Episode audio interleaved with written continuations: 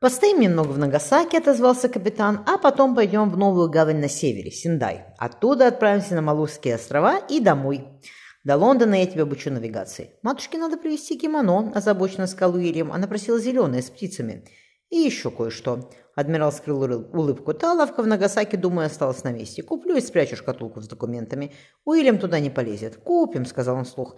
«И жемчуг тоже купим. Брату твоему привезем амулет на удачу в торговле. Их в храмах продают. О, ему понравится».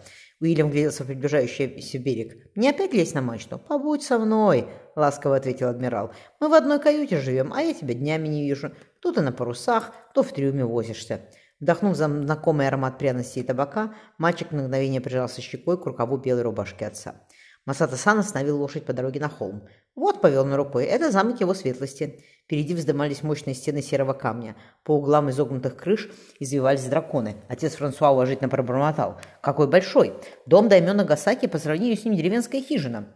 Отец Джованни заметил. «Видимо, вам здесь пришлось повывать, Масата-сан». «Точно, святой отец», — улыбнулся самурай. Махав охранником, он подождал, пока опустится мост. Мы с его светлостью всю провинцию с войсками прошли. Синдай тогда был рыбацкой деревней, а сейчас появился город с гаванью, куда заходят европейские корабли», — ответил Масаса-сан. «А что касается замка, лошади въехали в огромные деревянные ворота, то его многие встроили, и я в том числе». Спешившись, Масата-сан велел сыну. «Беги к матушке. Пусть она готовит комнаты для гостей, а мы представимся его светлости даймем». Дайчи-сан поклонился, исчезая за, рядными, за резными дверями. Джованни проводил его взглядом. «Хороший у вас сын, Масада-сан». Самурай помолчал. Я его 13 лет не видел, святой отец. Я думал, что моя семья погибла, мужчина перекрестился. Но Господь мне их вернул и наградил нас еще одним ребенком. Спасибо. Родителям всегда приятно, когда хвалят их детей. Масата-сан взглянул на послеполуденное солнце. Его светлость верно отдыхает в саду. Там и поговорим. Отодвинув перегородку, Дайчи чуть не влетел в незнакомую женщину в простом кимоно, играющую Сейджи. Юноша требовательно спросил, а где Тео-сан? Женщина поклонилась. «С Марика-сан. Пришел наставник по каллиграфии, нельзя, чтобы он оставался один с Марика-сан».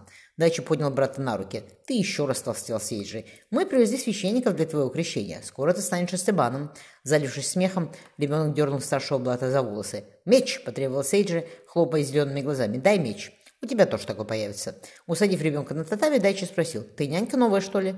«Я Мияко-сан», – тихо ответила женщина. «Старшая сестра его светлости Даймё». «Простите, пожалуйста», – потрясенно пробормотал юноша. «Извините, Мияко-сан, я не думал. Я очень виноват». Он склонил русоволосую голову. «Полно», – испугала женщина. «Все в порядке. Я позову вашу матушку, посижу вместо нее на руки. Он уже закончился». Марика-сан остановился на пороге. «Ну что, привезли святых отцов?» «Привезли, конечно». Завидев мать, Дайчи добавил. Отец просил приготовить комнаты для священников. «Я помогу вам, Тео-сан», — поднялась Мияка. Устроившись на татами, сестра, сестра пощекотала Сейджи. «Рассказывай, понравилось тебе в Нагасаки?» «Очень», — горячо ответил юноша. «Это настоящий город, не то что наша деревня», — он презрительно фыркнул. «Мы с отцом наконец-то сходили в церковь. Священников приехало двое, отец Джованни и отец Франсуа. Они оба говорят на японском языке. С ними еще воспитанник отца Джованни, Хосе. Ему 21 год, а он настоящий врач, представляешь?» Марика раскрыла рот. «Именно», — добавил Дайчи. «А ты собираешься стать цветком сливы». Фу, и он же скорчил гримасу. «В мире столько всего интересного, а ты даже не сможешь выйти за стены замка. Тебе только 15 лет, Марика, зачем тебе это?»